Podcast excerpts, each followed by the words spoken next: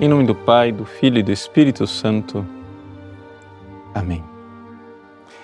Meus queridos irmãos e irmãs, nós celebramos hoje a memória do grande São Gregório Papa, apelidado por sua grandeza de São Gregório Magno. Bom, São Gregório é para nós um exemplo fulgurante de como uma pessoa dedicada à vida de oração e à vida contemplativa é verdadeiramente, necessariamente, também um bom pastor. Mas não o inverso. Deixa eu explicar. Veja só, muita gente se ilude é, falando que a vida contemplativa e a vida pastoral é tudo a mesma coisa, a ordem dos tratores não altera o tombar da terra, né? Mas não é a mesma coisa. Não. Por quê?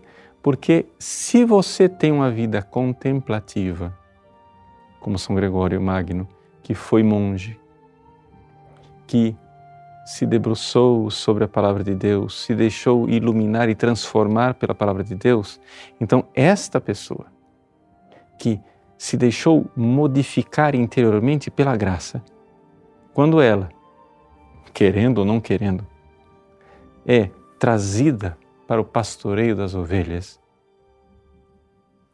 trata-se então de um pastor fantástico.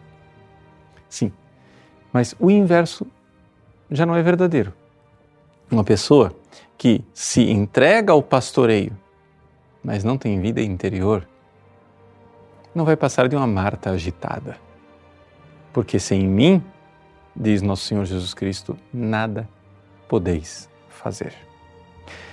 A vida de São Gregório Magno é exemplar. Em primeiro lugar, Gregório decidiu ser monge.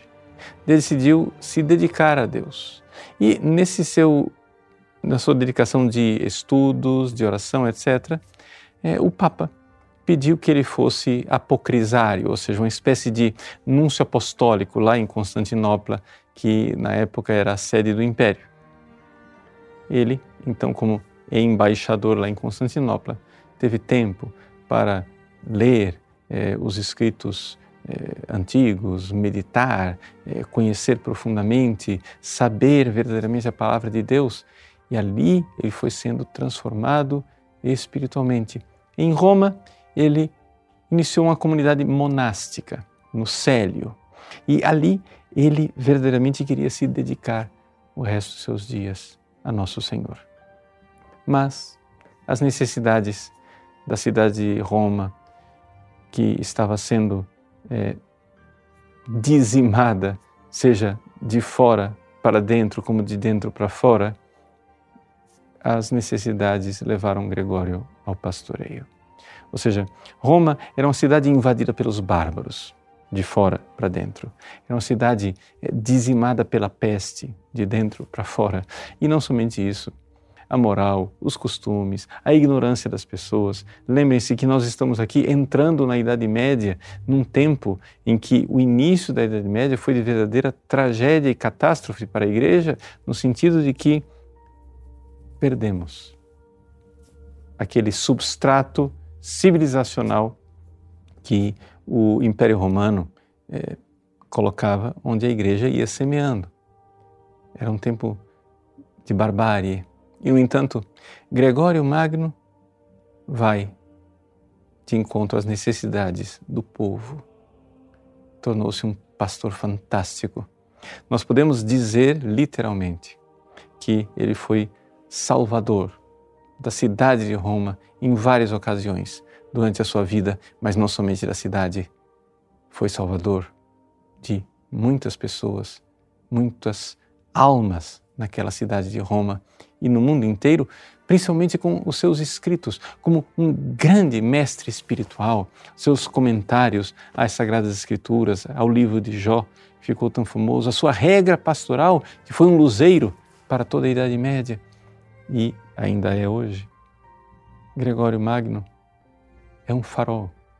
Um farol na sua doutrina, mas uma doutrina que brota da contemplação como homem que contemplou e transmitiu aos outros.